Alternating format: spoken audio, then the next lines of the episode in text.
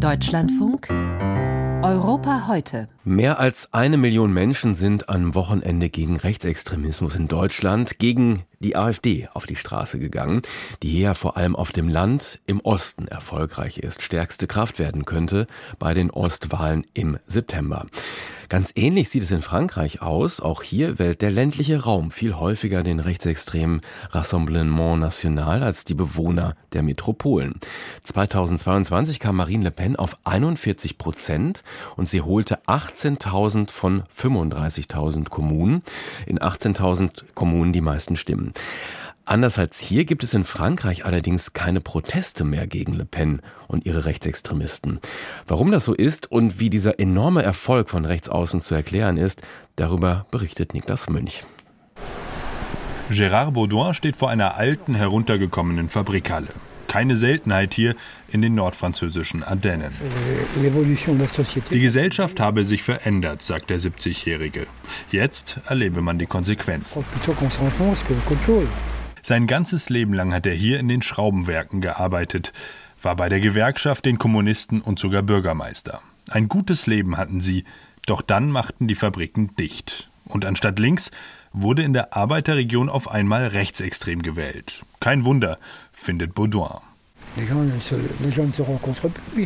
Die Leute treffen sich nicht mehr, sie arbeiten nicht mehr am gleichen Ort, sie trinken kein Bier mehr zusammen im Bistro.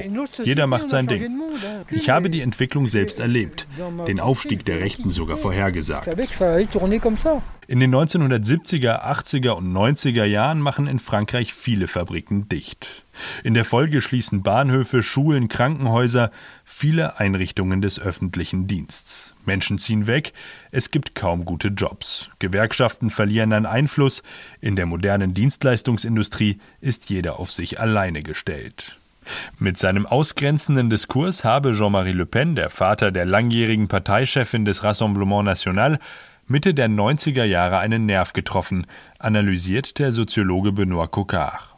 Wir zuerst, dann die anderen ist seine Botschaft, die alle gerne hören, die sich hier im ländlichen Raum abgehängt und vergessen fühlen.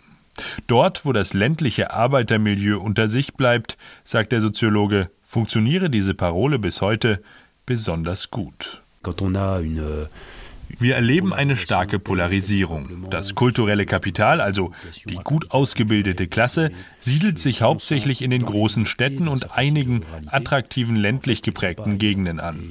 Das heißt aber auch, sie sind nicht woanders. Denn da hat die extreme Rechte freie Bahn, kann sich und ihre Ideen in Ruhe verbreiten und legitimieren.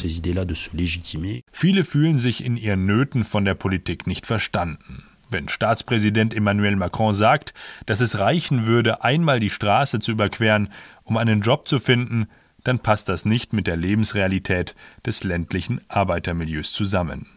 Auch deshalb wenden sich einige ganz von der Politik ab. In vielen Gegenden machen vor allem die Nichtwähler die extreme Rechte stark. Und die setzt bewusst auf diese Dissonanz zwischen Paris und der Landbevölkerung, erklärt der Politikwissenschaftler Pascal Perrineau. Die vergessene Bevölkerung steht massiv hinter Marine Le Pen und ihrer Partei, die bewusst mit dem Ressentiment gegenüber Paris spielt. Sie sagen, ihr werdet vernachlässigt. Die Pariser Eliten interessieren sich nicht für euch, weil ihr Opfer der Globalisierung seid. Sie bieten den Menschen eine ganze Reihe an Sündenböcken. Die Eliten, Europa, die Spitzenbeamten, die Globalisierung. Als es Jean-Marie Le Pen bei den Präsidentschaftswahlen 2002 in die Stichwahl schaffte, protestierten in ganz Frankreich noch über eine Million Menschen gegen Rechtsextremismus. Doch heute ist der Rassemblement National längst salonfähig geworden, sagt Pascal Perrineau. Der Unterschied zu Deutschland ist, dass die extreme Rechte in Frankreich schon viel länger präsent ist. Das hat in den 80ern angefangen. Der Rassemblement National ist Teil der politischen Landschaft, wohingegen die AfD ja fast ein Neuling ist. Marine Le Pen hat versucht, sich von ihrem Vater loszusagen, die Partei zu normalisieren. Sie passt auf, dass ihre Abgeordneten keinen Skandal erzeugen. Diese Taktik scheint aufzugehen. Heute ist der Rassemblement National die größte Oppositionspartei im Parlament. In aktuellen Umfragen zur Europawahl liegt die Partei Marine Le Pens mit 31 Prozent mehr als zehn Punkte vor der Partei von Emmanuel Macron. Und für die Präsidentschaftswahlen 2027, so viele Prognosen, kann sich der Rassemblement National diesmal realistische Chancen ausrechnen.